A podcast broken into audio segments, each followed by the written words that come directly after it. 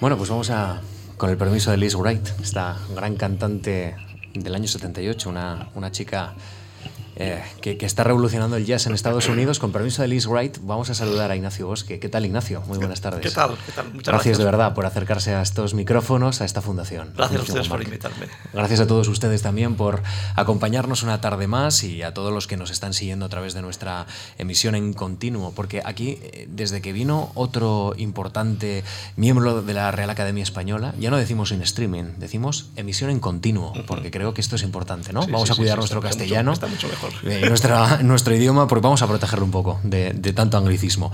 Bueno, pues eh, vamos a iniciar este recorrido vital por, por eh, Ignacio Bosque, por su trayectoria, por su vida, y, hay una declaración que casi me parece una declaración de intereses y muy acertada y muy expresiva de, cuál ha sido su vida. Reciente en su vida universitaria. Dice, estoy convencido de que es un buen lugar para pasar la vida habla del aula. El aula. El aula es un magnífico lugar para ¿Por qué? pasar Cuénteme. la vida. Bueno, yo me he pasado la vida en el aula. Primero estudiando primero, y, y primero luego como estudiante y luego como profesor. Y he pensado muchas veces en eso, en que en realidad uno está, está a un lado de la tarima o a otro lado, pero está siempre en el aula. Uh -huh. eh, y yo lo digo con satisfacción. El aula es, es un buen lugar para pasar la vida. Uh -huh. La educación no, no, no, es que sea importante, la educación es lo más importante. Uh -huh. Eh, eh, la labor de un profesor es conseguir que se mueva algo en la cabeza de los estudiantes, uh -huh. no es transmitirle, eh, transmitirles información, como a veces se, se, se, dice. Y para mí ha sido un, bueno, un, un, reto, ha sido la actividad de toda mi vida. Yo, yo he estado 40 años en, en el aula, uh -huh. o sea que casi toda la vida la he pasado. 40 años de profesor, uh -huh. pero luego muchos años antes estudiando, claro, pues el, el bachillerato y sí, la sí. carrera y después. O sea que si sumamos todo, pues sale una vida entera, una sí. vida entera en el aula. Tiene un sentido muy poco doctrinario de la educación, ¿no? Habla más bien de, de instruir o ayudar al, eh, a, al, estudiante a que piense eh, Exacto, por sí solo, claro, a mí me interesa dándole algunas claves. ¿no? La, la, educación, me interesa muchísimo la didáctica de lo, de lo, de lo que hago, la Ah. enseñanza de la, de, la, de la, lengua y la enseñanza en, en general, como lo decía antes, la educación es, es lo más importante. Eh, todos los profesores tras, transmiten información, yo creo que, que, eso no es suficiente, hay que conseguir que se mueva algo en la cabeza de la, de, de la gente. Mm. Eso cuesta más, pero, pero, pero hay que conseguirlo. Eh, y se ha dicho muchas veces que, que hay dos formas de, de, entender la educación, una es, una es llenar un vaso, ¿no? Y, y no es eso, es, es, es, encender una cerilla, es, es hacer eh, transmitir estímulo. Eh, y cuando consigues que ellos aprendan a pensar por sí mismos, es, tienes la mayor satisfacción posible. Y yo creo que lo he conseguido en una pequeña medida, porque eso siempre es relativo, ¿verdad? Pero mi objetivo es que lleguen a pensar por, por, por sí mismos y hay que darles instrumentos y hay que estimular. La una... labor más importante de un profesor es conseguir estimular a los alumnos. Sí. Una veintena de tesis doctorales y uh, le, le quiero plantear, la verdad es que hay muchos compañeros suyos quizá más obsesionados en, en crear discípulos, en crear una escuela y sin embargo usted, que podría haberla creado, no, no, no, la ha creado, ¿no? No, no el concepto de escuela es, es relativo. Eh, yo no sé si mis estudiantes tienen algo en común, a, lo, mejor, a lo mejor sí. Yo eh, les he animado a, a, pensar por sí mismos y, como decía antes, he dado, eh, creo, instrumentos para, que lo, para lo que lo consiguieran. Eh, para mí es muy importante aprender a observar y eso no se consigue haciendo un cursillo para aprender a observar, ¿no? eso no funciona así. Lleva, lleva años, hay que, hay que eh, mostrar dónde está lo, lo, sorprendente dentro de lo cotidiano. Toda la ciencia trata de eso en realidad, de mostrar sí. que lo cotidiano visto desde cierto ángulo puede ser sorprendente. Uh -huh. Y conseguir eso en las clases de lengua, pues cuesta, pero se puede hacer y si lo logras has conseguido lo más importante. -huh. eh, muy interesante, eh, usted plantea que el diálogo puede ser un elemento de aprendizaje eh, absolutamente único y que incluso usted ha aprendido eh, de sus compañeros y de sus alumnos en conversaciones en la biblioteca, eh, en el campus o en un autobús o no, eh, digámoslo sí, también sí, en la cafetería. Sí. Oye, los lugares en los que se suelen desdeñar a veces las, las y, y, en los congresos hablando con, con, con, colegas y sí, sí, sí, eh, con colegas y, y, y, con alumnos. Es decir, y luego en las clases hay que conseguir que hagan preguntas los alumnos, si no les incitas no preguntan nada. Uh -huh. o preguntan la letra pequeña toca o no toca y cosas así. Uh -huh. No, hay que, hay que animarlos y, y, cuesta porque el alumno, el alumno español en particular, en otras, en otras eh, En otros países, en otras culturas, no, no tanto, pero el nuestro tiende a ser pasivo. Eh, y eso es culpa nuestra, sin la menor duda. Usted está pensando en la Universidad Americana, seguro. Sí, allí son muy activos, a veces se pasan de activos, eh, porque enseguida levanta la mano y dice, mi teoría sobre esto es, pero ¿cómo tu teorías? Acabas de, llegar y saber de qué va esto, ¿verdad? Eh, sí, aquí creo que son dos, dos, dos, dos, extremos, pero desde luego yo aprendí mucho en la Universidad Americana en el tiempo que estuve allí, es decir, noté que los estudiantes estaban muy estimulados porque sus profesores habían habían sabido estimularles, que eso, mm. es, eso es lo fundamental. Habían, claro, claro eh, los alumnos estaban entusiasmados por lo que hacían, tenían ganas de, descubrir cosas y, las descubrían. Yo no notaba entre mis compañeros en España ese, ese mismo entusiasmo y cuando regresé intenté en la medida de mis posibilidades conseguir eh, bueno, algo parecido a lo que había, lo que había visto eh, allí, que se implicaran en su trabajo de una forma distinta como a lo que yo había visto hasta ese momento. ¿Y eso lo ha intentado aplicar toda una vida? 40 años. 40 años y lo ha conseguido. ¿Cree que sí? Pues no lo sé, no lo sé, eso siempre es relativo. Eh, yo estoy bueno, bastante satisfecho en general, eso siempre es, relativo, pero siempre he tenido claro que tenía que conseguirlo desde el principio. Uno cambia muchas cosas a lo largo de la vida, pero en eso no he cambiado. Mm. desde, desde el principio, desde que soy profesor, he creído que un profesor tiene que conseguir que se mueva algo en la cabeza de los estudiantes, que eso es enseñar, básicamente. Mm. Eso lo he tenido siempre claro. En esta conversación hablaremos de la Universidad Americana y de la Universidad Española, claro está. Al fin y al cabo, usted visita la Universidad Americana gracias a, esta fundación, la Fundación Juan Marc, pero hay otros ámbitos de reflexión, de diálogo y de encuentro con los especialistas, de los que hablaremos también, como la Real Academia Española. y, hay otra frase que me ha llamado mucho la atención y que me gusta, dice, eh, no hay mejor escuela que aquella en la que los maestros son los compañeros. La academia es eso. Y esto, efectivamente, lo atribuye a la academia, a la Real Academia. Claro, Yo decía eso, que la, eh, incluso creo que lo escribí en algún sitio, que la, la, academia es la única escuela en la que los maestros eh, son los compañeros. Y es así, es decir, yo en la academia, gracias a la academia he hecho eh, amigos que he conocido a, personalidades que nunca hubiera conseguido conocido fuera de ella. Yo soy lingüista, los lingüistas no son como los escritores, ¿verdad? Eso, no somos personajes públicos, estudiamos cosas pequeñas y pequeñas minucias, ¿verdad? Eh, y bueno, en la academia hay, grandes pensadores, hay grandes personalidades. yo, yo, tuve gran amistad con Carlos Castilla del Pino, por ejemplo, y jamás hubiera podido yo ser amigo de Carlos si no hubiera sido por, por, por la academia. Eh, y, bueno, muchos, muchos, eh, algunos ya fallecidos.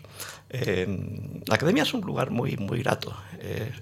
la relación entre los académicos es, es, muy buena y, y, aprendemos todos de todos. hablamos muchos todos con todos. Y no hay todos con todos, y no hay, no hay esa separación eh, que se, se piensa un poco desde fuera, ¿no? Entre escritores y, profesionales o técnicos de la lengua. No, nada de eso allí. Todos somos iguales y todos hablamos con todos. Como decía antes, aprendemos mucho unos de otros. Y, Para mí ha sido una experiencia extraordinaria. Llevo casi, casi 20 años allí. Sí, Ignacio, y el, la, intensidad de la conversación y de la discusión es similar a la que hemos visto hace muy poco entre dos académicos en los medios de comunicación eh, lanzándose y arrojándose artículos a la cara. Bueno, no? no, no, que eso era, Las una, más calmadas. Era una polémica falsa. ¿no? Yo no creo que que, no, ves, desde luego el ambiente allí no tiene nada que ver con, eh, con eso. Y en cuanto a, las posibles, eh, las desavenencias entre ellos dos, pues bueno, han trascendido a, a, la prensa porque eh, los dos son personajes mm. peculiares. y a los dos les gusta escribir y los dos escriben muy bien, por mm. cierto. No, no, en la, en la, academia no hay nada de eso. En la academia hay un ambiente de trabajo muy, muy grato. hay mucho, mucho que hacer, por cierto, y, y, es un lugar en el que bueno, eh, hablamos todos con todos, eh, discutimos mucho, eh, siempre en, buen tono. Y como decía antes, como decía antes, aprendemos mucho unos de otros. acaban de despedir a un miembro insigne de la academia. Sí, Francisco, sí, sí, sí, Yo hablaba mucho con él, pero de música, no de, no de, no de, no de lengua, ¿no? Él era un músico extraordinario, un personaje increíble, extraordinario. Yo le decía que, que, he aprendido mucho de mis compañeros en la, en la en la academia, decir, que, que, efectivamente es, el único, es la única escuela en la que los maestros son los compañeros. Hmm. Antes de seguir hablando de su vida, y, aunque sean algunos ámbitos un poco más generales, en este mundo eh, en el que la imagen es tan potente, en todo este mundo audiovisual, ¿hay que proteger la lectura, cree usted, como método de conocimiento y de aprendizaje de la lengua? Sin duda, sin duda. Yo me he preguntado muchas veces por qué, eh, por qué los jóvenes, los, los, niños tienen tanta dificultad para, para entender un texto. No ya para escribir, que escriben, como sabemos, con, con, dificultad y con eh, incluso errores serios que hace 20, 30 años no lo cometían. Y, creo que la clave está en que leen, en que leen poco, en que eh, eh, pasan todo el día delante de las pantallas, ¿verdad? Y, y hace 30 años cualquier joven, cualquier adolescente, leía un texto y lo comprendía. No tenía nada de particular, todo el mundo lo hacía. Bueno, yo no doy clase en secundaria ni bachillerato, pero tengo muchos amigos que dan clase en secundaria y bachillerato y me dicen que uno de los grandes problemas, para mí eso fue una sorpresa, ¿eh? uno de los grandes problemas es que los jóvenes leen los, leen, los textos, entienden las palabras, pero no saben armar el significado. Yo me quedaba asombrado. ¿Pero cómo es posible? Pues es así, no saben armar el significado. Eso es, como un virus nuevo, eso no existía hace 30 años. Le puedo asegurar que hace 30 años cualquier adolescente leía un texto y lo entendía lo entendía. Es algo nuevo. Otro, otro académico, Salvador Gutiérrez, nos dijo eh, hace un año, un poquito menos aquí, en, en, la Fundación Marc, que la clave para luchar contra el fracaso escolar está precisamente en ayudar a que tenga una buena comprensión lectora un alumno, porque hay muchas ocasiones que incluso no comprenden ni los problemas básicos de matemáticas. Claro, había que empezar por estimularles a que, a que leyeran, y no sé bien cómo se hace, porque es, porque es difícil. Pero tampoco leen en la, en la, la, eh, facultad. ¿eh? Es decir, cuando sí, la facultad es necesario eh, distinguir entre lecturas obligatorias y lecturas recomendadas. ¿no? Yo lo hago siempre. ¿no? Yo sé que hay profesores que dan la lista y todo es recomendado. No, yo no, yo digo, esto es obligatorio, hay que leerlo. Y les cuesta mucho porque no están acostumbrados a leer lingüística, a leer nada, pero lingüística en particular. Y, es cierto, hay que leer de lo que sea, pero hay que leer. Y literatura, por supuesto, pero en el campo nuestro eh, se trata, es decir, son lecturas más, más técnicas y por tanto más difíciles. Científico. Eh, pero ellos no están acostumbrados ni siquiera a leer divulgación.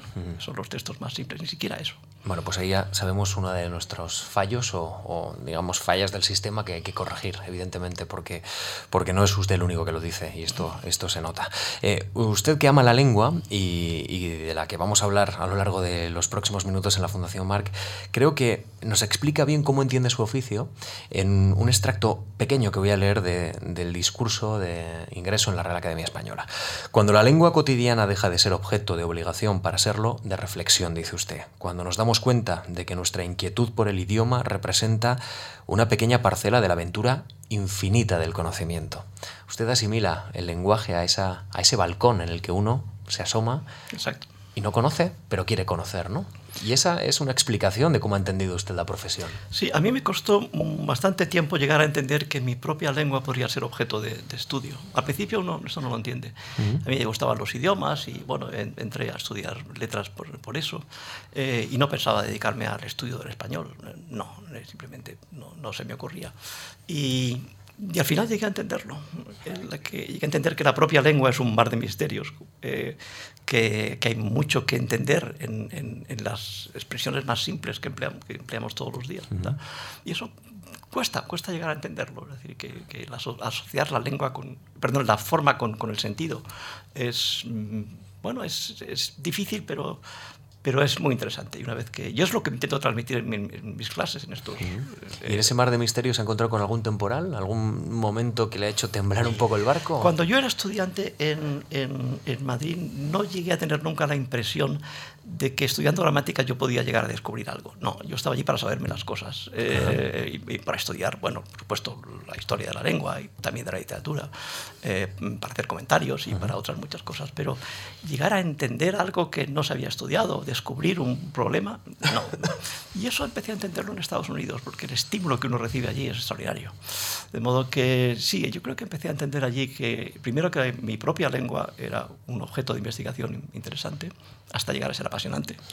Y después que yo podría llegar a descubrir algo sobre bueno, expresiones sencillas que decimos todos, todos los días y que vistas desde cierto ángulo tienen cierto interés. Bueno, pues vamos a conocer cómo llega a esa conclusión Ignacio Bosque. Si lo hacemos bien, esta entrevista nos dará alguna clave de cómo llegó a asomarse a ese balcón, a ese balcón del conocimiento. Ignacio Bosque nace en 1951 en la pedanía eh, en Allín, en la provincia de Albacete, en 1951, como decimos, su madre es de una pedanía ¿no? muy cercana A, la ciudad y se traslada muy pronto a vivir a Alicante, pero ¿queda usted marcado por, por Allín o por lo menos por, por esa pedanía, por ese pueblo, ¿verdad? mis mis años de. Bueno, mis veranos en realidad, toda la, mi infancia los pasé en, en, en, Iso, que es una pedanía de, de, de Gin. De modo que yo sé muy bien lo que es la vida de, pueblo, yo sé muy bien lo que es ir a la era y, eh, y, sé lo que es la vida normal de, un pueblo muy pequeño, eh, porque allí estuve todos los veranos. De modo que yo sé que hay, que hay eh, que decir que otros jóvenes pues asocian su infancia a, jugar en la calle donde hay humo y coches y tal. No, no, yo vivía, en, yo pasaba los veranos en, en, la calle sin apenas tráfico, jugando con mis amigos. Tengo un recuerdo maravilloso. Una infancia extraordinaria. Pocos catedráticos habrán salido de ISOS, ¿no? Mm, hay eh, un a ver si recuerdo, eh, un biólogo que se llama Ezpurua, me parece, que es de Jin. Eh, sí. sí. pero de eso creo que no.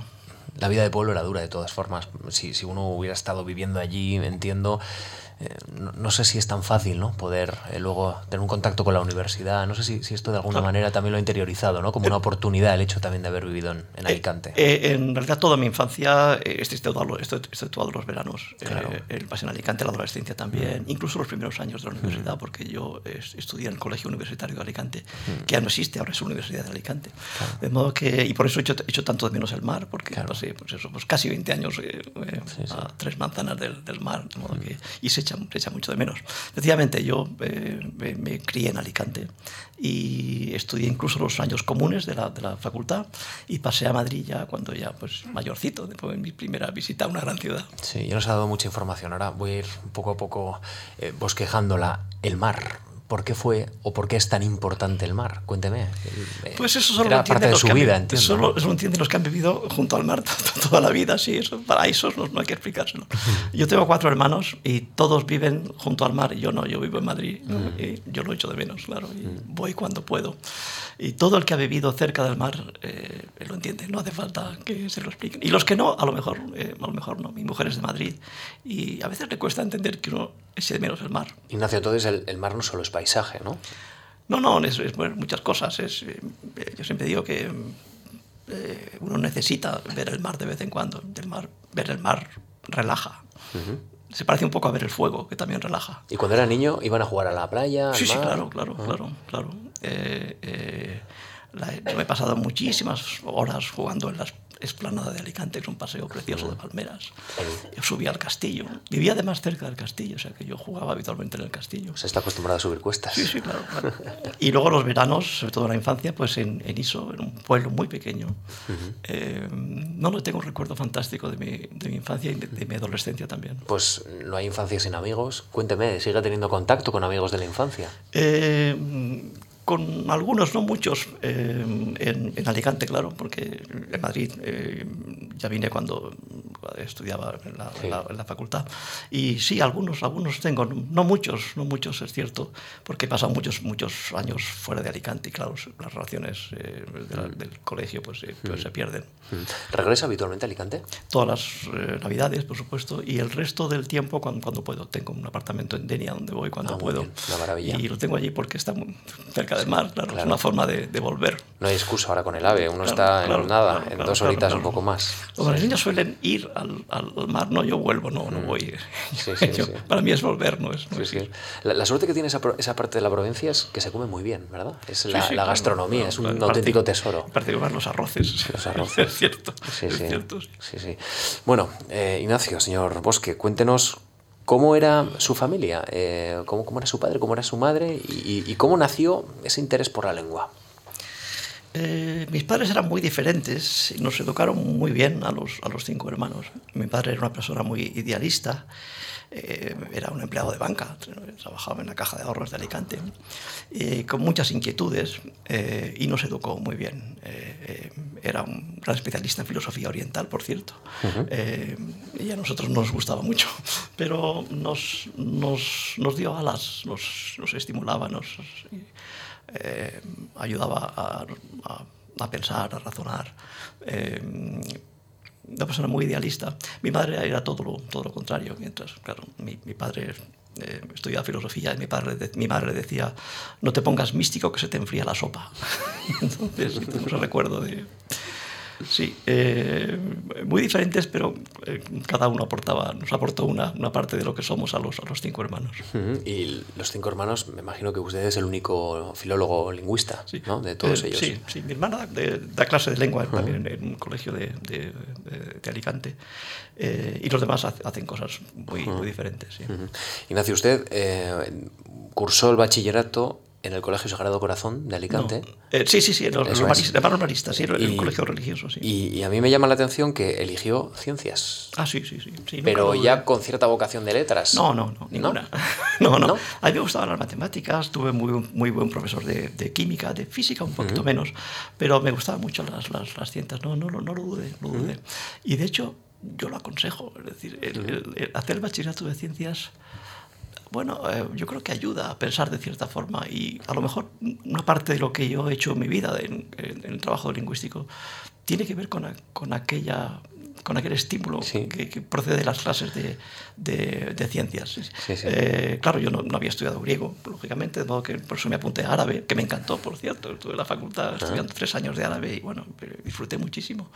Eh, sí, sí, yo elegí deliberadamente eh, ciencias, no sabía lo que iba a hacer, tal vez arquitectura, pensaba que me gustaba, pero yo era muy malo para dibujo y lo sigo siendo. y luego también me gustaban los idiomas y por ahí entré, en, la, en, la, filología. Pero esta elección por las ciencias, aunque luego fueran letras, eh, denota una, una, mirada precisa, ¿no? Bueno, eh, gusto por el dato, por. Yo era un niño muy preguntón. Eh, eh, me gusta entender las cosas y, y sí, preguntaba mucho. me gustaban los idiomas porque los veía como grandes rompecabezas. Uno puede decir muchas cosas, pero a la vez hay restricciones internas, ¿verdad? Y yo creo que empezó la cosa por ahí. Empezó a estudiar, entiendo, francés, eh, en el bachillerato. Francés primero, después inglés en la, en la, facultad. Por cierto, en la facultad mi profesor de lingüística y mi profesor de inglés era la misma persona. Y eso también ha ido. Enrique Alcaraz, que murió hace, hace poco, ¿no? Un magnífico profesor, brillantísimo. Eh, y me, me, me, influyó mucho, efectivamente. Era un gran profesor de las dos cosas, de lingüística general y de, y de, y de inglés. Y entonces fue cuando empecé a notar que que, que, mi propia lengua podría ser objeto de, de, interés, de estudio, incluso de investigación. Pero fue algo muy lento. Eh, realmente la conciencia la tuve, eh, la, la, tuve eh, plenamente al final de la carrera, en el cuarto, quinto. ¿Y atribuido más bien a un camino personal o a las enseñanzas, la ayuda de algún maestro? Yo creo que los maestros, los maestros influyen muchísimo. Yo, yo, yo entiendo que los maestros nos marcan y nos marcan. Yo he tenido grandes maestros en el, bachillerato, en la universidad también, y luego fui alumno de Lázaro Carreter, que también, me, que también me, marcó. De modo que yo creo que, que, buena parte de lo que somos lo debemos a los que nos han puesto en el camino. Los maestros están ahí para empujarnos. Luego seguimos nosotros, pero el impulso viene de ellos. Y si saben empujar bien, desde luego uno tiene una buena parte del camino ya. ya y luego usted ha sido maestro, me imagino que esto también le habrá pesado a la hora de reflexionar sí, sí, sobre. Yo he intentado también, eh, bueno, eh, intentar impulsar a mis, a mis estudiantes y, a lo largo de todos estos años. Eh, quizá con otros profesores en el bachillerato y en la facultad hubiera hecho otra cosa. Yo estoy convencido de que los alumnos, los profesores, los maestros que hemos tenido nos marcan. Es curioso, pero cuando pasan los años, uno no recuerda lo que aprendió en las clases de bachillerato recuerda la actitud de sus maestros, de sus profesores, ¿verdad? el, tono de, tono de su voz y eh, el entusiasmo que ponían o la apatía que transmitían. Uno recuerda, la, recuerda, recordamos las actitudes y, los contenidos a veces se, nos van, ¿verdad? Eh, yo recuerdo perfectamente la, la, forma de ser y de expresarse y de transmitir de cada profesor que he tenido en mi vida. Y creo que a todo el mundo le pasa igual. Y eso quiere decir que, que, lo que los estímulos permanecen y los contenidos particulares de la lección de cada día se van porque vienen otros contenidos y uno aprende en la vida cosas. Eh, la forma de estudiar, la actitud hacia las cosas que nos transmiten permanece, se queda para siempre ahí. Hay una cuestión o un elemento que imprime mucho carácter, y corrígeme si me equivoco, eh, que es eh, el hecho de que uno estudia con becas y por tanto tiene que esforzarse y tiene que cumplir porque si no, eh, bueno, pues eso se trunca. ¿Cómo, ¿Cómo le ha influido a usted esa necesidad de cumplir y, esa, esa, necesidad de ser serio cuando se es muy joven? Pues me ha influido mucho más de lo que yo hubiera deseado porque yo he estudiado todo el bachillerato con becas estudiaba en el Conservatorio de Alicante y mi padre decidió que había que elegir que, eh, o la música o el bachillerato porque eso no podía ser. Y entonces yo estudiaba con beca, lo más importante era sacar el curso porque si no, no hay beca, probablemente. Y bueno, pues, pues me sacó del conservatorio y, y seguí estudiando y, y, bueno, una pequeña frustración que tengo ahí. Soy un músico frustrado, me hubiera encantado seguir, pero entiendo también su punto de vista. Claro. Éramos, muchos hermanos y había que sacar, eh, sacarnos adelante a todos, de modo que hizo lo correcto después de todo.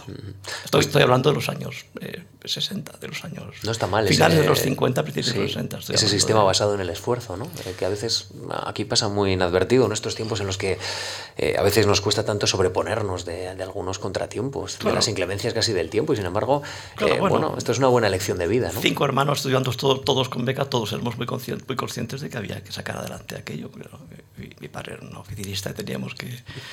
o beca o nada, ¿verdad? Ahí se ponía que... un poco la pragmática de la madre, Exacto. se me permite. Sí, sí, claro, ¿no? sí, claro que sí. de cierta forma. Claro sí, no, no.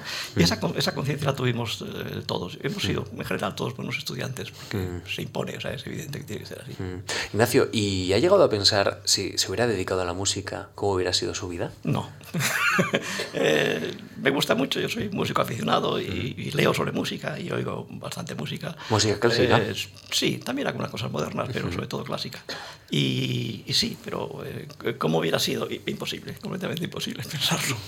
¿Y de no, no, no, sé si, no sé si mejor o peor. Sí. Yo no sé si hubiera sido buen intérprete porque es, es una carrera muy, muy esforzada y con una gran eh, competitividad, ¿verdad? Y un, eh, no sé, no sé, a mí me gusta oír música. No sé si hubiera sido buen intérprete, tal vez no, tal vez no. Usted empezaba en el piano, ¿no? Sí, sí, sí. sí. Que, que exige sí. también mucha disciplina, claro. mucha técnica. Pero mi padre decidió cortarlo y, y, quizá después de todo hizo lo correcto, mm. no sé. Mm -hmm. Nunca se sabe. ¿Y, ¿Y, de música clásica qué le gusta escuchar, Ignacio? Muchas cosas, ¿eh? podríamos dedicarla con el resto de la charla a esto, sí, pero... ¿Se, se la pone eh, igual cuando no, trabaja bueno, no. o para re relajarse? No, o... eh, sí, para relajarme cuando ah. trabajo, no, porque... Y es curioso, hay dos tipos, tengo dos tipos de, de, de amigos, los que pueden estudiar con música y los que no. Uh -huh. Yo estoy en los que no porque si oigo música, oigo música. Eh, ahí, puedo a la vez eh, leer un periódico, corregir pruebas de imprenta, pero hacer un trabajo de investigación no, es imposible, porque la música exige atención y, y lo que no está haciendo también. ¿no? Pero en cambio tengo amigos que sí lo pueden hacer. Es curioso, la, la cabeza puede desdoblarse en unos casos y no, y no, y no en otros. ¿sí? Trabajar desde luego con música de banda de su tierra es imposible, pero a veces eh, no, no, con música de Mahler pues igual uno se lo puede plantear. me gusta mucho el barroco, por ejemplo, eh, y, pero, pero digo, nunca lo hago compatible, o casi nunca con el estudio. Necesito silencio para poder estudiar. Al fin y al cabo la música, eh, nos lo contaba Josep Colom hace, un, hace unas semanas aquí, es un lenguaje, un lenguaje muy creativo, claro, pero es un lenguaje. Claro. Y usted decidió, bueno, o, o, le ayudaron a decidir que, que, no iba a dominar ese lenguaje, pero, pero luego sus pasos y su vocación llevó a intentar saber más sobre nuestro lenguaje. Y esto, no sé si al final ha pensado alguna vez que, que son dos cosas equivalentes. Claro, muchas veces. Sí. A mí me gustan las artes lineales, uh -huh. que son, eh, bueno, la literatura, eh, la música, el cine, no hay muchas más, las demás son plásticas, ¿verdad? Hay las, uh -huh. las artes lineales, sí, sí. hay una un, sucesión de, de, de, de, unidades y hay un transcurso, hay un discurso, ¿verdad? Eh, y la música en particular me gusta, para mí es la, la, primera de las artes, no sé bien por qué hay gente que dice que es la literatura, para mí no, yo la literatura es la segunda, la primera es la música. Uh -huh. Quizá porque la música no tiene argumento. Uh -huh. Yo creo que eso... Eh, para mí es importante, no tiene argumentos, de modo que va directamente a los sentimientos claro, sin pasar sí, por la cabeza. Sí, no lo hace, que pasar por, propio No tienes que pasar por el cerebro, ¿verdad? Claro. ¿no? Eh, sí, y, y, para mí es la primera, pero tengo amigos que, que no. Eh, de hecho, tengo grandes amigos que la colocan en segundo o tercer lugar, incluso detrás de la pintura. Eh, es curioso, cada uno tiene su propia ordenación particular de lo que le gusta y no, para mí la música está muy arriba. Bueno, este es el itinerario. Eh, ya hemos visto bachillerato de ciencias, eh, unos estudios de música que le dejan una pasión musical eh, así entra en el Centro de Estudios Universitarios de Alicante y, y, estrena un tipo de carrera, digamos, en, lo que, en la que no se centra en la filología, sino que esto es una mezcla de diversos saberes y diversas Exacto. procedencias que también le ayuda a mueblar la cabeza. El sistema antiguo es, era muy diferente del actual porque los comunes, llamados cursos comunes, eh, se caracterizaban porque nos daban bueno, una visión bastante amplia de muchas materias. Eh, yo estudié filosofía, yo estudié historia, literatura por supuesto porque luego iba a hacer filología, pero, pero eh, también estudié árabe, como decía antes, en geografía, por ejemplo. Bueno, era, era un poquito de todo. Y yo creo que está muy bien. Es decir, yo si no hubiera sido por eso, jamás hubiera estudiado, por ejemplo, pues, ciertas nociones de filosofía que uno tiene que conocer y también, también de historia. De modo que yo agradezco aquella formación. Los comunes de antes eran, bueno, eh, ya, ya, no existen, pero yo creo que nos daban cierto pozo que queda ahí, que de alguna forma siempre... Eh, eh, uno, uno, no sabe cuándo va a acudir a nociones que ha aprendido de, joven. Están ahí y en algún momento salen. y, y, me imagino que, que, esa etapa era una universidad muy cercana, o por lo menos cercana, serían poquitos en clase. Entiendo que, que era una enseñanza universitaria también muy sugerente. Exacto, y eso es poco masificada. Muy, muy pocos estudiantes en clase, una relación cotidiana con los profesores. Eh, sí, sí, eso ya, ya, no existe. Ahora normal es que bueno, las clases sean muy numerosas. Y yo he tenido clases de 200 alumnos. En los últimos años no, tenía solo 60, pero ya son muchos 60 en clase. ¿no? Pues en aquella época éramos muy pocos, muy pocos. Y, y, la relación con los profesores era muy cordial. ¿no? fueron, fueron, años muy buenos. ¿Y qué diferente a Madrid? Porque usted estudia dos años en Madrid, dos años en Alicante, pasa al segundo ciclo de Madrid, la autónoma, donde se encuentra otro, otro panorama completamente diferente. Sí, sí, sí. el grado de exigencia era mayor en Madrid y eso estuvo muy bien. Eh, la vida en Alicante a veces, bueno, pues es relajada y, los profesores había unos, algunos que pedían mucho, otros no tanto. No, en Madrid todos pedían mucho, de modo que... Y yo, yo, yo defiendo que un profesor tiene que exigir. Eh, eh, hay varios tipos de profesores, los que dan poco y piden poco, eh, los que dan poco y piden mucho, que eso no se debe hacer. Eh, y así usted combina las variables y sale un cuadro, ¿verdad? Eh, yo soy partidario de dar mucho y pedir mucho, creo que es lo que hay que hacer. Los alumnos se quejan, pero no, no tienen derecho a quejarse. Si uno da mucho, tiene derecho a pedir mucho. tampoco tiene sentido dar mucho y pedir poco, no, no es apropiado. De modo que para mí es más más en los dos casos. Claro, tareas y responsabilidad, ya, ya lo ha dicho, ¿no? Es un estilo de la, Universidad Americana. Eh, Ignacio, usted llega a Madrid y, se encuentra una ciudad sin mar.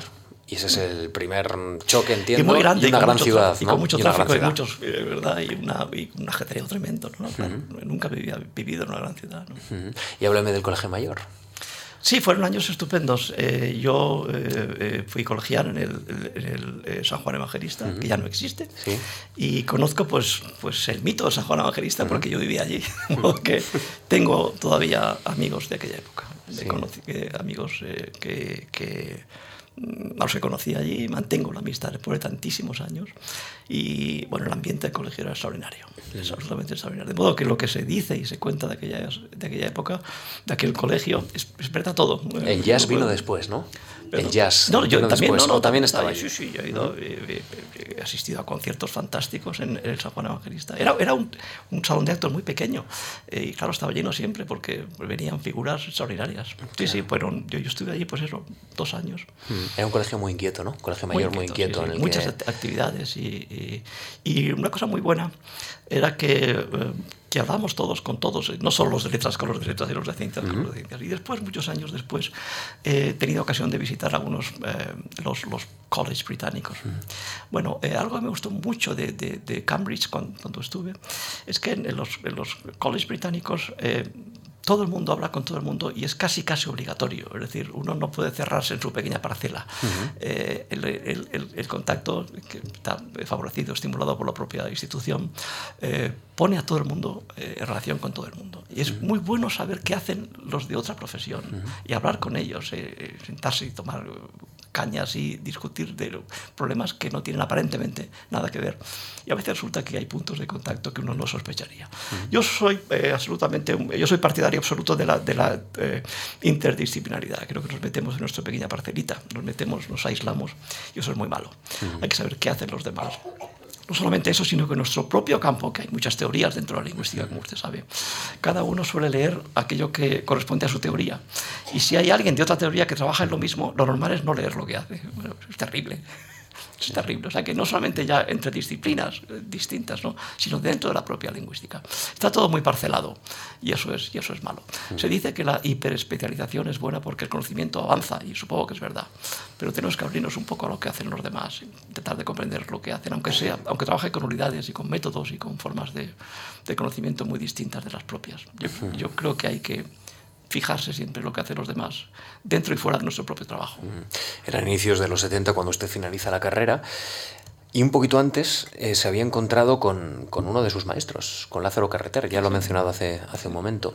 Eh, la verdad es que eh, me imagino que es todo un honor coincidir con Lázaro Carreter y, y, poder sentirse uno discípulo ¿no? de una personalidad un privilegio, tan, un, tan importante. Un absoluto privilegio, sí, sí, sí. Mm. Yo fui alumno de, de, Lázaro y, como decía antes, los profesores que hemos tenido en la vida nos marcan. Y, y es así, es así. Eh, Lázaro era, una, era, un intelectual extraordinario, una persona de un finísimo sentido de, del humor, apasionado por su trabajo. Eh, era apasionado y transmitía pasión por lo que hacía. Me gusta la gente que transmite pasión por lo que hace. Eh, y Lázaro era ese tipo de persona. Mm. Y un rasgo que tenía Lázaro y que, no, que poca gente eh, eh, tiene, me parece, es el hecho de interesarse por el trabajo de los demás, valorarlo y apoyarlo. Uh -huh. Mucha gente que dice, si lo que usted hace se parece a lo que hago yo, pues a lo mejor lo, lo apoyo, ¿verdad? No, Lázaro no era así. Decía, eh, recuerdo perfectamente un día que me dijo, eso que, usted, eso que a usted le interesa, yo no lo voy a hacer pero eso es importante y debería usted estudiarlo. Voy a intentar apoyar que le den una beca para hacerlo, pero ¿quién hace eso hoy? Y era esta beca, eh, Y fue la beca de la Fundación Mar, él escribió un informe apoyándola. Para... Eso lo hace poca gente, ¿verdad? Lo que yo quería estudiar no se parecía en nada a lo que estudiaba Lázaro. Pero él decía, eso tiene interés, eso hay que hacerlo, alguien tiene que mirarlo, y si a usted le interesa, adelante. A eso me refería antes cuando hablaba del impulso. Uh -huh. Un profesor tiene que empujar a los alumnos, tiene que impulsarles, tiene que conseguir que se muevan por sí solos. Y luego ya ellos se encargan de continuar, pero el impulso tiene que venir de, de, de, del maestro, el profesor que está ahí para, para eso, para, uh -huh. para iniciar el, la, la, el recorrido de los demás. ¿Se acuerda de la primera lección o clase con Lázaro? Sí, sí, sí, claro, me acuerdo lo de le teníamos terror, terror, porque era un profesor eh, a la vieja usanza de esos eh, que transmitía un respeto eh, tremendo, sí, sí, sí. Eh, y de hecho, durante los, los, los, los años de, de, la, de, la, de, la, autónoma, Lázaro era una figura. Los catedráticos antiguos eran catedráticos que estaban en un, en un pedestal, eran catedráticos. Eh, las cosas han cambiado, pero era así como, como era antes, ¿no? Al mismo tiempo, respeto, admiración, hmm. o sea, que son las dos cosas que van siempre juntas, ¿no? Y una gran admiración que yo he tenido por Lázaro durante toda mi vida. Claro, era una gran oportunidad que ni en Isos ni en Alicante podía usted soñar. En ningún sitio. ¿no? Usted podía soñar. Eh, una de las cuestiones interesantes de, de, cómo Lázaro apuesta por usted es que apuesta para que usted venga a la fundación, para que la fundación le, ayude, le dé una ayuda, para ir a Berkeley, y no era doctorado todavía.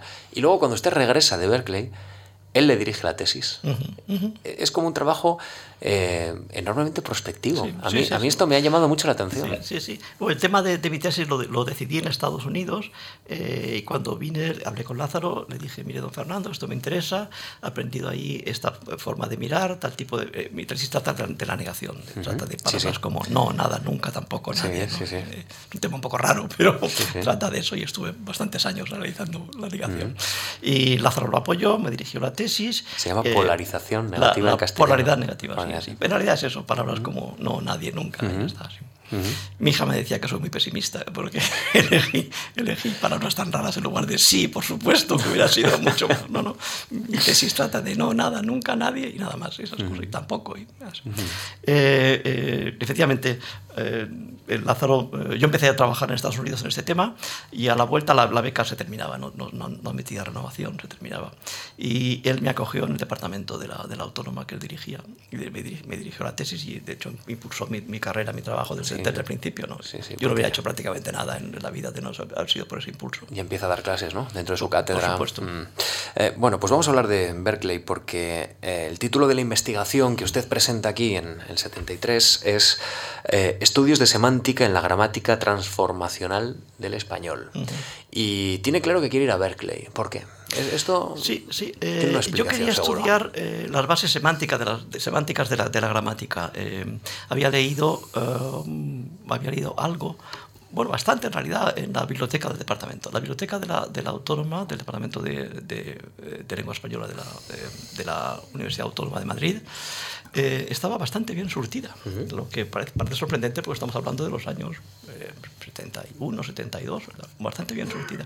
Había novedades que no estaban en otros sitios y yo leía todo lo que podía y no sabía, bueno, no entendía buena parte de lo que leía, pero me atraía. Me parecía que estudiar las bases semánticas de la gramática tenía, tenía interés.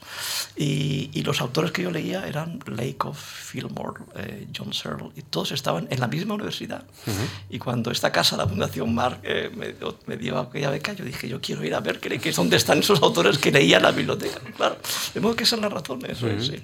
y, y, yo lo decía hace un momento, hace un momento que... Eh, he, tenido grandes maestros y estos que les menciono son, son grandes profesores. Es decir, eh, George Lakoff, que luego hizo política y es conocido sí. por otras cosas, ¿verdad? Sí, el marco, ¿no? Cognitivo, eh, claro, la teoría de Marcos. Sí, sí, sí. Piensa en un elefante, es esta historia claro. que ha tenido tanta importancia. El, en... libro del elefante es un libro de política. Sí, sí, efectivamente. Bueno, pues era un gran profesor de lingüística, pero extraordinario. Quien crea primero el contexto, pues establece el relato, ¿no? Prácticamente. En política. Y después Charles Fillmore, que murió hace poco, y uh -huh. otros más. ¿no? Era un departamento de una actividad extraordinaria. Uh -huh. Y elegí eh, esos profesores porque son los que yo leía en la facultad, en la biblioteca de, del, del, del, departamento. Y como le decía, estaban muy bien surtidas las cosas recientes, llegaban pronto y, y, y aquello me, me, me, trajo muchísimo. Llega en un vuelo de la Panam, eh, procedente de Londres o con escala en Londres, llega más a que Los Ángeles. Yo conocía más que Jean, Alicante y Madrid, nada más.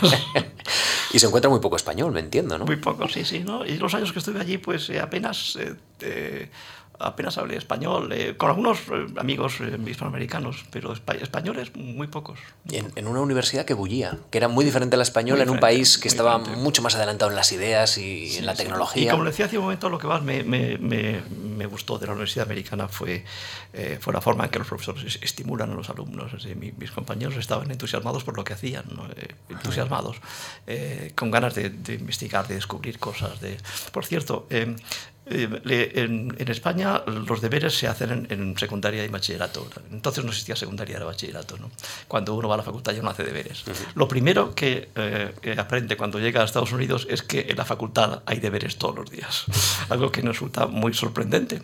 Y, y yo, yo, decía, ¿pero esto qué es? ¿Es que no avanzan esto? ¿No se dan cuenta que los deberes son para bachillerato? Pues no, los deberes son para todos los días en la facultad. Y eso fue un descubrimiento. Y luego cuando yo regresé a España, uh -huh. empecé a poner deberes en mis, en mis clases clases, no todos los días, pero sí todas las semanas o, lo, los, o los, todos los meses. Y los, los, alumnos decían, pero ¿estos los deberes es para bachillerato? Pues no, no. Los deberes eh, permiten eh, mostrar que realmente se aprenden cosas y se corrigen los errores a través de los deberes. En, en inglés se dice homework, uh -huh. que es el trabajo de casa, ¿no? Pero son los deberes, los deberes de siempre. Bueno, pues en, en Estados Unidos hay deberes en todas las carreras universitarias hasta el último año. Y eso es muy sorprendente para un español que, que va allí, eh, porque en España lo normal es que en una carrera universitaria, por lo menos en letras, no haya deberes. Sí, sí. Trabaja eh, en esos años en la Universidad de Berkeley, en su departamento de español, también colaborando y, y ayudándole. Yo estaba, no, yo estaba en lingüística, sí. pero eh, eh, para completar eh, los ingresos de, de, la beca, que no eran muchos, pero bueno, claro. eh, pues entonces eh, conseguí un pequeño, eh, una pequeña beca de colaboración como ayudante de investigación mm. en el Departamento de Español. Mm. Y fui ayudante, fui ayudante de investigación del profesor Jerry Craddock mm. y durante, bueno, casi un año. ¿Y, y usted intuía ya la importancia que el español iba a tener en Estados Unidos ya por aquel entonces? Sí, claro, porque el español estaba por todas partes. yo, como le decía, no tenía tenía uh, amigos españoles, pero, pero algunos eh, hispanoamericanos. Eh, en realidad yo estaba en el departamento de lingüística, como lo decía, y en lingüística, claro, español no había, no había, no había nada. Eh, el departamento de español era, estaba cerca y, y, también era muy activo, pero no tanto en lengua como en literatura. En literatura era mucho más. Hmm. ¿Cómo vuelve de Berkeley? ¿Qué, qué, qué le había aportado, digamos, a su carrera? No tanto los contenidos, viene, que ya, que muy, cambiado, muy cambiado. Eh, en el ámbito personal. Sí, yo creo que sin aquella experiencia mi vida hubiera sido distinta yo creo que empecé a pensar de otra forma. Es decir, me, eh, de hecho, las clases que empecé a dar en la universidad, primero autónoma y luego Complutense, pasé a la Complutense. En, en, sí, ese día, cuando, cuando pasó Lázaro, ¿verdad? Pasó Lázaro, exacto. Mm. Eh, mi forma de entender la enseñanza eh, en buena medida se debe a aquella, a aquella experiencia de, de, de, Estados Unidos. Eh, eh, por ejemplo, los profesores nos ponían problemas eh, de las clases. Y yo nunca había visto nada parecido. ¿no? Y luego, por supuesto, los he puesto yo a mis estudiantes cuando estaba aquí. El, tipo de estímulo que recibí allí eh, ha sido, marcó absolutamente mi, mi, trayectoria profesional. Eh, y luego, como decía, he intentado en una, de alguna forma aplicar ciertas ideas que, que creo que, que, absorbí allí. ¿Ha regresado a California? ¿De forma frecuente? No, he, sido profesor, he sido profesor eh, en, en, cuatrimestres allí, bueno, como aquí, son, eh, como aquí ahora, no antes, ¿no? Eh, las, los años se dividen en cuatrimestres. Y he sido profesor en, en la Universidad de, de, de Minneapolis, también en la de Ohio durante un tiempo, en Minnesota. En Minnesota primero y luego en, Ohio, pero en California no, en California no, no y no sé si estaría todo tan cambiado. Han pasado 40, mal 42, ¿no? 42, 43 años. Sí, por eso. mucho tiempo. Seguro que un paseo por ese campus le trae unos recuerdos gratísimos. sí, sí, sí, me gustaría, me gustaría. Hay que ahorrar un poco y unas vacaciones uno las puede emplear perfectamente. ¿eh? En ese ejercicio de memoria personal. Eh, eh, vamos a hablar ahora un poquito de, de, grandes obras o de grandes proyectos que usted ha sacado adelante, pero antes ¿Usted se reconoce eh, cuando, cuando ve aquel joven que salía de esa universidad y luego su trayectoria? ¿Cree usted que ha sido coherente cuando ha estado en la academia? Cuando, en fin, ahora ve con, con, con ojos, entiendo, generosos cómo ha, sido, cómo ha sido su vida. ¿Usted llegó a pensar alguna vez que iba a llegar tan lejos? Cuando, cuando salía de Berkeley y llegaba otra vez a, a, firmar esa tesis doctoral con Lázaro Carreter? No, no sé si he llegado lejos, pero eh, no, yo te llegaras de estudiar y de, de, de, de trabajar, de, entender las cosas. Eh, y luego la, la, vida me fue eh, facilitando eh, las oportunidades, y eso, eso es cierto. Eh, eh, de hecho, la, la, entrada a la academia pues, también se debió en parte a, a, una iniciativa que no fue mía, fue, fue de Lázaro. Uh que las cosas han ido viniendo, simple, simplemente. Y he tenido grandes retos, como el de la gramática, del que quizá hablemos luego.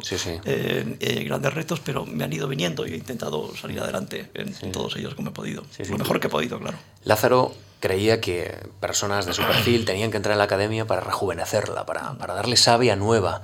Eh, ¿Se ha conseguido? Exacto. Bueno, eh, yo, yo eh, la idea de que, yo entrara a la academia no fue, no fue mía. Yo, de, de, hecho, casi casi lo contrario, porque Lázaro me habló de esto unos cuantos años antes de que yo entrara.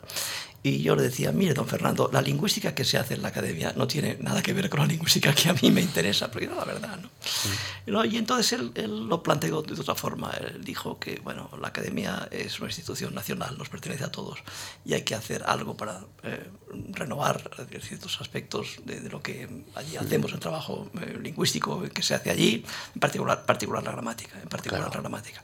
Y él confió en mí, él pensaba que, que yo podía eh, hacerme cargo de un proyecto de una tremenda envergadura. Entonces él, él, entendía que los profesionales jóvenes te, tenían un gran papel en, en la renovación de, de, la academia. Y ese era un buen argumento. Uh -huh. Entonces, eh, el otro argumento era, era, era, peor. Yo no compartía la forma de entender la lengua claro. que transmitía la academia a lo largo de los años, o de los siglos, iba a decir, ¿verdad? Claro. Eh, pero pero el, el entendía que había que renovar algunas cosas y yo estaba bastante de acuerdo con eso. Junto, junto a esa renovación también llegó una, una concepción de, de, una comunidad hispanohablante mucho más amplia claro. de lo que se creía ¿no? inicialmente claro, y que compartimos una gran cultura con Eso fue para mí otra gran eh, experiencia en mi vida. Yo había estudiado eh, un curso de, de, español de América en la carrera, uh -huh. que era optativo, de modo que podía perfectamente no haberlo estudiado nunca.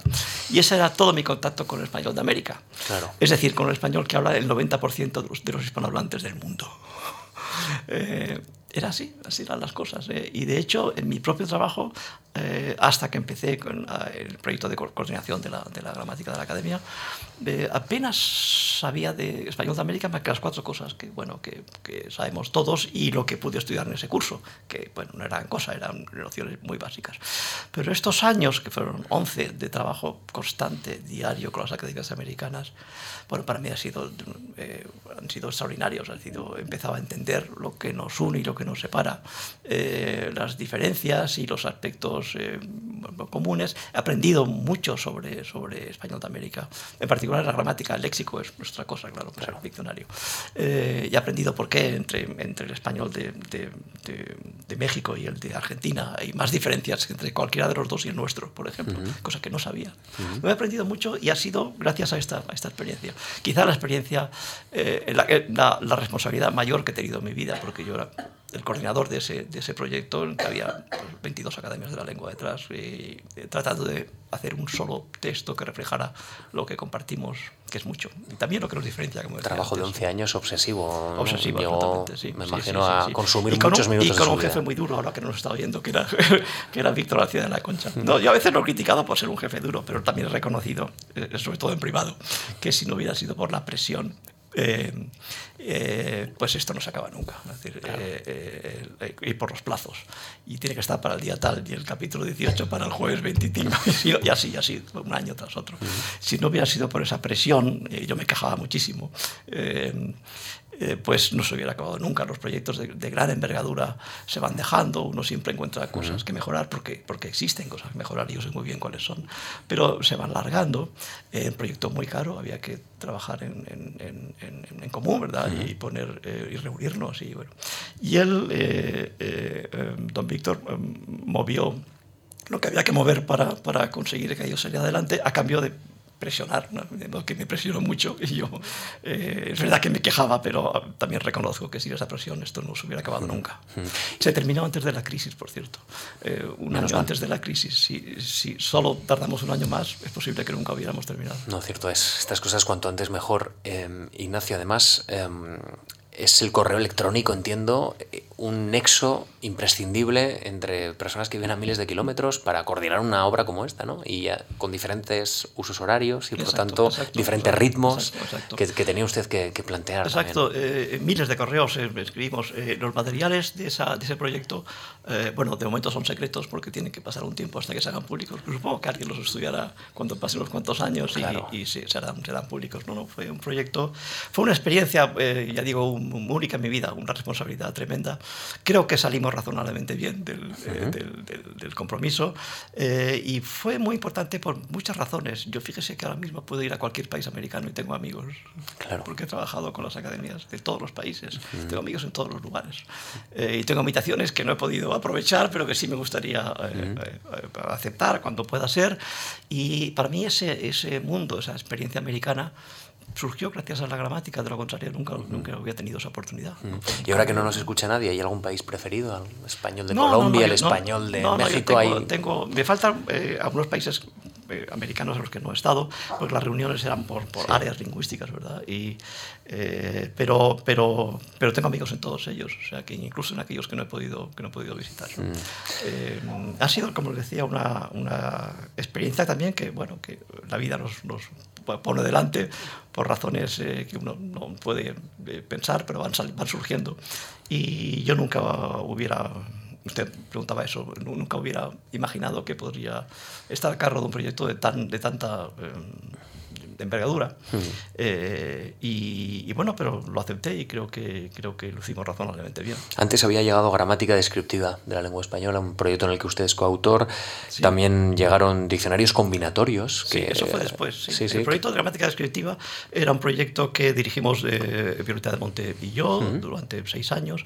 Era, era distinto porque cada autor firmaba su, su, capítulo y existía ya para el italiano una obra parecida y, nos, nos, nos, gustó eh, y después resulta que se ha hecho para el catalán y se ha hecho para, para, para otras lenguas. Eh, en cuanto a los diccionarios combinatorios, es otro proyecto posterior a la, a, la, gramática. A la gramática sí. O sea que siempre tengo algún proyecto en la cabeza y de hecho eso es bueno. Creo que, que eh, los diccionarios combinatorios responden a, otro, a otra inquietud mía, la relación entre el diccionario y la gramática. Yo creo que, es, que existe un puente apenas un puente muy poco transitado. Pensamos en el diccionario y la gramática como dos obras distintas. ¿no? El diccionario nos, describe las palabras y, la gramática nos dice cómo se combinan. Pues no, es más complicado que eso. ¿no? Hay una relación estrechísima entre la forma y el significado. Eh, una relación estrechísima entre lo que son las palabras, lo que significan y lo que hacemos con ellas. ¿no? Que hay muchos puentes entre diccionario y gramática. Y uno de mis campos preferidos es no, no solo el diccionario y no solo la gramática, sino los puentes que van de uno a otra. Y bueno, los diccionarios combinatorios es una faceta de ese, de, o sea, uno de esos puentes, pero hay muchos más. Me llama la atención la capacidad eh, que tiene usted digamos, de, de, encontrar rincones que son interesantes y que usted probablemente antes ni los atisbaba, ¿no? De la lengua, de ese mar que nos decía desconocido, que quería conocer. Eh, ¿En qué proyecto está eh, bueno, pues no sé si ahora o próximamente, no, porque se le ha iluminado un poquillo los ojillos cuando nos ha dicho que no, está en proyectos, que, que, le gustan que los proyectos. Hay que tener en la cabeza siempre cinco o seis proyectos, aunque uno no haga ninguno. Lo que es terrible es no tener ninguno y decir, bueno, ¿y ahora qué hago yo? Eh, no. O sea, hay que tener siempre, yo tengo siempre cinco, seis, siete en la cabeza, uh -huh. pero en un estado muy primitivo. O sea, que no puedo hablarles de, no puedo hablarles de ellos porque están todavía muy verdes, pero siempre tengo alguno. Eh, ¿En el marco de la academia o son eh, no, en el marco de la lingüística de, claro. Lo, lo, que quiero ahora hacer, ahora que estoy jubilado, es trabajar eh, sin plazos, sin jefes, sin horarios, sin compromisos más que el que uno puede tener consigo mismo, ¿verdad? Uh -huh. bueno, que yo tengo proyectos, pero eh, eh, no tengo que dar rendir cuentas a, uh -huh. a, a nadie. No tengo un jefe que, al que darle rendir cuentas, ni tengo, ni tengo que, que, que entregar tal eh, eh, informe para tal día. No, no. Seguir haciendo cosas sin, sin jefes, sin plazos, sin horarios eh, el único compromiso es el que yo me pongo con, con, conmigo mismo. Y tengo un amigo que me dice que jamás sale nada de esta forma porque uno necesita el estímulo de los plazos, el, el jefe que te dice para tal día o, eh, o el, el, la, la, fecha límite. Un Víctor García de la Concha necesita uno, ¿no? Bueno, eh, que le presione un poco. O, o, alguien, alguien o por ejemplo, lo, lo, que en inglés llaman deadline, ¿no? Ah, el, yeah. la, la, sí, sí. la, fecha límite eh, para, para cual, siempre hay fechas límites, todos uh -huh. trabajamos. Y tengo amigos que me dicen que, que trabajan gracias a las fechas límite. Uh -huh. Gracias a eso. O sea, que, que, el saber que eso tiene que estar para el día tal es el estímulo que necesitan. Uh -huh. Y que como yo quiero trabajar sin eso, pues que no haré nada. Pues ahí estamos. Es posible que tenga razón o que no, no lo sabemos todavía, pero yo quiero trabajar sin, sin, sin fechas límites, sin horarios, eh, sin, sin eh, más eh, eh, compromisos, como lo decía, que, que, que, yo pueda tener conmigo mismo. Y tengo, tengo proyectos, están todavía muy verdes. no sé si, si, algún proyecto tiene que ver con recuperar alguna figura como la de, la de Salvador eh, Fernández Ramírez, que usted recupera o reivindica en su discurso de ingreso de la Real Academia, bueno, haciendo casi un acto de justicia, ¿no? A veces sí, sí, estos actos quijotescos, si me permite la expresión, sí, son muy importantes, porque ahí queda. Yo lo admiraba muchísimo. Yo eh, conocía su gramática y luego preparé, eh, porque el profesor José Polo de la Autónoma me pasó materiales suyos inéditos. Inéditos, ¿no? Inéditos, y bueno, que me pareció espléndido. Toda parte de sus publicaciones. Eh, entonces me, me, sugirió que hiciera una edición y, y hice la, la, edición, pero yo, yo, sentí una admiración extraordinaria. Eso, tenía una capacidad de, de, de, de penetración en, en, en, los matices. En la lengua todos son matices, siempre. Eh, pero, pero ha habido pocos lingüistas que tuvieran, pocos gramáticos que tuvieran esa capacidad de, penetrar en los pequeños matices. La sutileza de Don Salvador es extraordinaria. Mm. Y yo leí su gramática con mucho detalle, luego la leí varias veces eh, y, y, y, trabajé sus materiales inéditos, que eran mm. bueno, textos manuscritos. Hice una edición de esos textos y luego pensé que, que podía hablar de él en mi discurso de ingreso. Eh, que se llama La búsqueda infinita. Uh -huh. eh, sí, sí. Él, él, hacía, quería hacer una gramática del español y no pudo terminar. Uh -huh. Hizo el nombre y el pronombre y no hizo nada más. Ah, hay más Salvador, eh, hay más Don Salvadores. Eh, en nuestra historiografía reciente que están olvidados y que deberíamos recuperar de alguna manera, porque eso es un proyecto muy bonito. Pues, probablemente. Eh, hacer la memoria. En nuestro, en nuestro, país hemos, hemos sido. Eh, ha, ha, habido siempre figuras que han, que han hecho grandes trabajos eh, solas. Eh, María Moliners trabajaba en la cocina de su casa. Así es, es como dice un diccionario, en, en, una mesa de cocina allí eh, ponía sus eh, ficheros y en 13, 14 años hizo el diccionario. Pero es increíble. increíble. El diccionario de María Moliners es extraordinario, es una auténtica maravilla. Lo hizo ella sola, sin becas, sin becarios, sin ordenadores, en la cocina de su casa, pero es algo maravilloso. Y esas cosas se valoran poco. Uh -huh. eh, pues don Salvador hizo algo parecido, tenía un armario lleno de fichas que había reunido a lo largo de treinta y tantos años y quería hacer una gramática en español, redactó el nombre y el pronombre y lo demás se quedó en cajas. Y -huh. bueno, y en borradores, y yo edité algunos de, algunos de ellos. Pero qué, qué, qué, cosa, ¿verdad? Es decir, grandes figuras de una calidad eh, eh, profesional y humana extraordinaria que trabajan solos, como pueden. Ahora las cosas están cambiando, ¿verdad? Sí. Ya hay más ayudas, ya hay más medios. Yo estoy hablando de, sí. de aquellos años. Yo siento una gran admiración por las eh, dentro del mundo de la, de la, lingüística, de la mm. de las figuras que hemos tenido que eran así, que trabajaban solos por el simple amor al lenguaje, al, por el simple deseo de, de, comprender y de estudiar las palabras. La suerte de esos olvidados, entre comillas, es encontrarse personas como Ignacio Bosque que los encuentra o los reivindica. A ver si, si encontramos más fuerza en este sentido. Ha, habido más, sí, sí, pero, pero es, es, es lógico sentir admiración hacia, hacia estas personas, María Moridero o, o Fernando Ramírez. Bueno, Ignacio, pues ha sido un placer hablar con usted. Sí, sí, eh, a mí se me ha pasado volando, la verdad es a que, mí tengo también, que a mí también. tengo que reconocer que hasta me he olvidado que nos están mirando. Así que ha sido tan entretenida y tan interesante Yo no el reloj, la conversación. bueno, si usted además está acostumbrado a clases de dos horas, esto Sí, le habrá sí, parecido sí, una introducción, ¿no? Probablemente. Muy agradable, una Así que charla muy agradable. Gracias de verdad, eh, mucha suerte y le seguiremos muy atentamente porque seguro que alguno de esos tantos proyectos tomará forma pronto, estoy seguro. Vamos a ver, no nos lo quería decir, pero seguro. Muchas gracias usted. seguro. Y de verdad, gracias a ustedes por acompañarnos y la semana que viene estará con nosotros el científico, el físico, Juan Rojo Alaminos. Gracias de verdad.